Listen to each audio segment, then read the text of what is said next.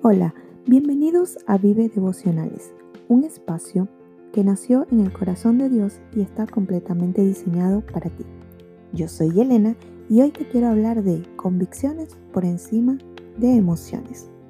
Las emociones son un sentimiento o sentimientos intensos que están reflejados hacia una persona o hacia una cosa o hacia alguna situación.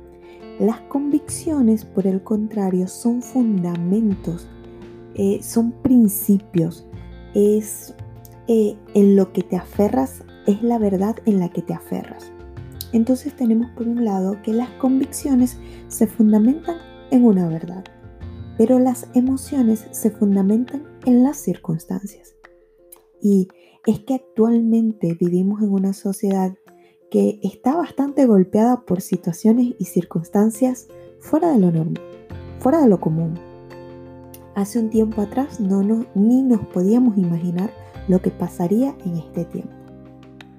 Pero creo que nos lleva a pensar, ¿estamos viviendo por convicciones o estamos viviendo por emociones en este tiempo? Santiago 1 del 5 al 8 dice lo siguiente, si necesitan sabiduría, pídansela a nuestro generoso Dios, y Él se las dará. No los reprenderá por pedirla. Cuando la pidan, asegúrense de que su fe sea solamente en Dios, y no lo duden, porque una persona que duda tiene la lealtad dividida y es tan inestable como una ola del mar, en el que el viento arrastra y empuja de un lado a otro. Esas personas no deberían esperar nada del Señor su lealtad está dividida entre Dios y el mundo y son inestables en todo lo que hacen. Una de las cosas que me sorprenden de estos versículos es cuando habla de una lealtad dividida. Mi pregunta en este día, en este momento que estás escuchando este audio, ¿está dividida tu lealtad?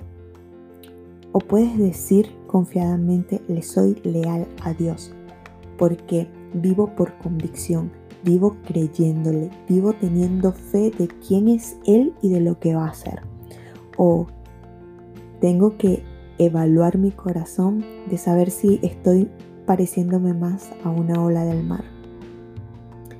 Ciertamente todos pasamos por momentos de incertidumbre, quizás de dudas, pero la palabra dice que Él no nos ha dado espíritu de temor, sino de dominio propio.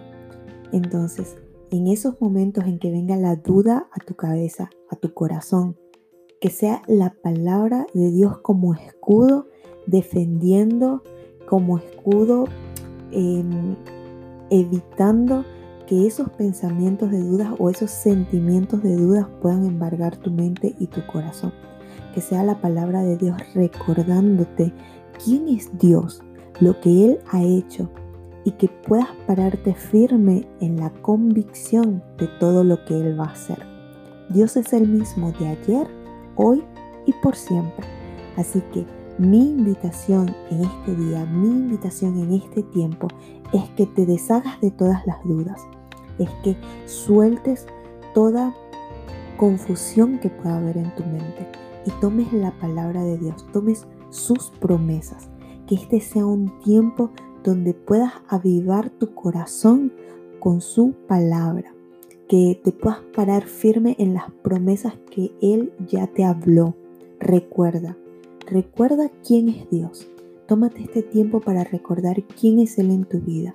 Él es tu pastor, Él es tu salvador. Nada te hará falta porque Él está contigo.